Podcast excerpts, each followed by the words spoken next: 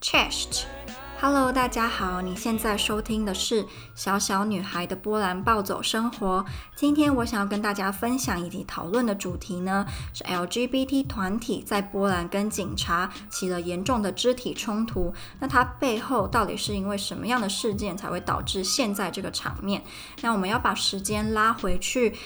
波兰的总统大选，那如果你还不知道发生了什么，可以去收听我的第一集《白兰氏》的第一集，就是在讲 LGBT 的议题是如何影响波兰的总统大选。波兰现任总统杜达，他在社会议题上采取的是非常保守，然后偏向于支持天主教价值观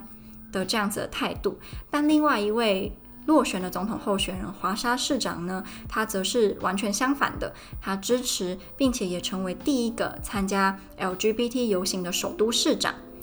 那在这一两个礼拜发生了蛮大的事情，有一个团体叫做 Stop the Bullshit，中文要怎么讲？反对，嗯、不要再传播那些狗屁不通的话，类似这样子。那他们做了什么呢？他们在路上看到了一辆货车。那这辆货车是属于一个反堕胎的非政府组织。货车上，据他们所说，有贴了一些死掉胎儿的照片，并且写说他们反对教导四岁小朋友有关自慰的课程。这样，那这也要。拉到我之前有提过的是，在我的脸书粉专有一个文章系列呢，叫做《冲破同温层》。那里面会讨论的是一些比较政治不正确，或者是跟现在主流媒体报道的是相反的一个观点。那我就提到，就是 WHO 他们准备要在欧盟，应该是已经有了推了一个草案。这个草案是有关性平教育、有关性教育的。然后里面就会把各个年龄层学校应该要教什么写的蛮清楚的。那就在四岁这个栏位呢，就写说要教导小朋友。朋友早期的身体自慰这样子的事情，等于是说要教他们说，哦，你摸自己的身体会给你带来愉悦，然后就是针对四岁的小孩，那就有蛮多波兰或是一些欧洲的父母，他们是反对这样子的课程，因为他认为说，你教四岁的小朋友有关自慰，他的用意在哪里？他们才四岁，感觉好像不太需要知道这类有关性，然后又是有关自慰的事。然后当然啦，波兰一些比较传统、比较虔诚的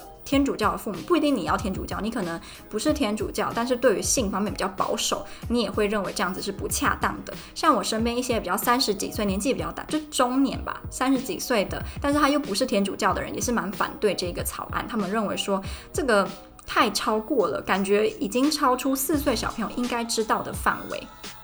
那蛮有也说有趣吗？就是这个草案，它背后支持的通常是 LGBT 的团体，因为在这个草案里面，它也有说会教导一些有关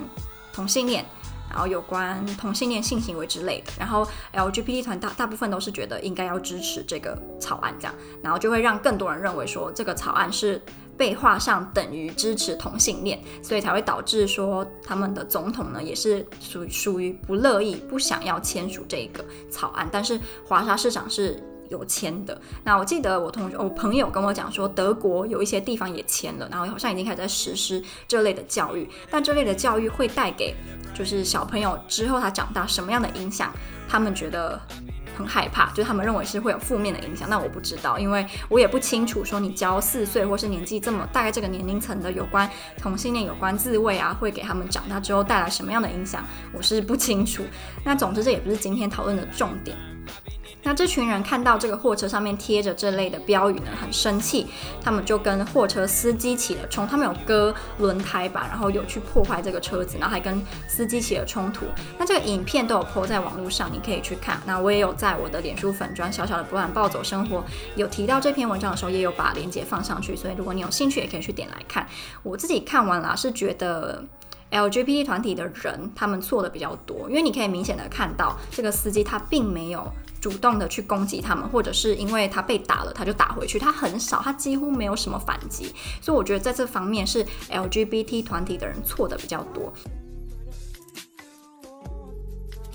这个团体里面的其中一个非二元性别的人，他叫做 Margot，他就被起诉了。那他有可能会面临的是七年服刑。那对于一些人来讲，觉得这个太严重，他只不过是割破轮胎，然后跟司机起了肢体冲突，有必要判到七年吗？那在某一天呢，就是 Margot 他被便衣刑警从他的公寓里面拖出来。那他们并没有告诉他为什么，以及要带他去哪里。那后来才知道带他去了就是检方那边。然后检方是希望可以先把他关在监狱两个月，就是在还没有判决前就先关他两个月这样。然后被驳回了，所以他还是就是有顺利的回回去他自己的住所。在这个逮捕事件后，又发生了另外一件争议性颇大的事件。同一个团体，这个 Stop the Bullshit，他们把彩虹旗以及酷儿无政府主义的标志贴在了跟挂在了耶稣基督。华沙美人鱼以及哥白尼等雕像的身上，那这让天主教徒跟一些就是比较保守的人非常的不满。他们认为，你们要求的不是互相包容跟尊重吗？那你们为什么要主动去挑衅我们的宗教信仰？尤其当你知道波兰本来就是一个天主教为大宗的一个国家，你为什么还要主动去把这样子的旗帜挂在耶稣基督的身上？我我个人认为，哥白尼或是华沙美人鱼对他们来讲的，嗯，羞辱感嘛，没那么重。但是在耶稣基督身上，他们就觉得不能接受。回到 Margot 的身上，他后来得知自己将在审判之前在监狱当中待两个月，那这个决定让非常多人极度的不满。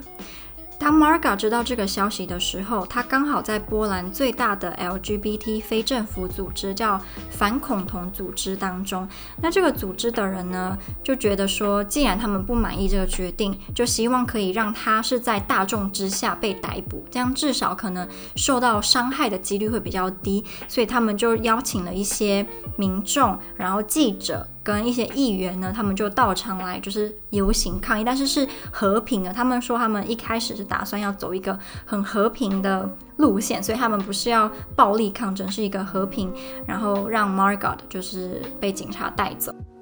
当 Margot 他在众目睽睽之下。走向警方的时候，警方当下并没有马上逮捕他，所以周遭游行的民众认为，诶，说不定警察看到我们有这么多人，他们可能反悔了，或是认为自己的决定是错的，所以不愿意逮捕。但他们好像太天真了。为什么这么说？因为当这个游行呢进行到呃一个纪念碑附近的时候，有一大群的警力突然就是从那些纪念碑之周围出现，然后开始就是有一些暴力的行为，有人被殴打，有人被锁喉，然后就是有人流血。那照片我在脸书的链接有放一些，你可以去就是看这些游行的照片。然后就有有人被警察压在地板上。其实我觉得那个场景跟香港那个时候就是他们警察怎么对付游行者蛮像的。然后你也有看到很多游行的人，他们是就是。啊、没有拿任何武器，就是手上都是空空的，但是是被警察什么抬起来啊，还是被警察压在地板上这样？但这个照片，这些照片并不是说百分之百的证明游行者每个人都是和平的去处理这个示威的事件，因为也是有游行者被警方拍下来，他们主动去攻击警方，或是跳到警车的身上。还是说不愿意配合警方的要求，那这些人这种影片当然就会被另外一方使用嘛，说你看你们自己是主动挑衅警察的，那警察会这么做也无可厚非。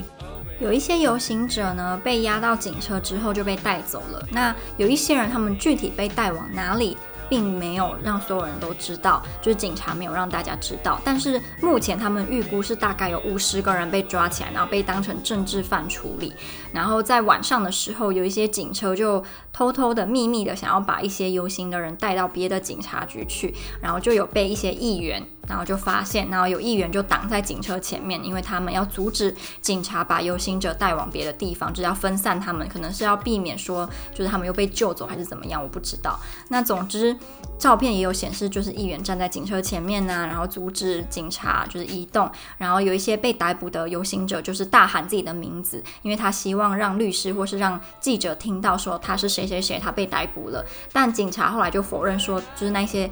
讲自己名字的人真的有在警察局里面。这些被逮捕的游行者最有可能以参与以肢体暴力及破坏私人财产为目标的非法游行集会罪名被起诉。现在已经陆陆续续有一些非政府组织或是国际救援组织想要去拯救这些政治犯，但最终结果会怎么样，我们目前其实还不是很确定。那除了正方立场之外，我也蛮喜欢跟反方立场有一些交流，所以我加入的一个外国人在华沙的这个脸书社团，它主要是以欧洲人或是。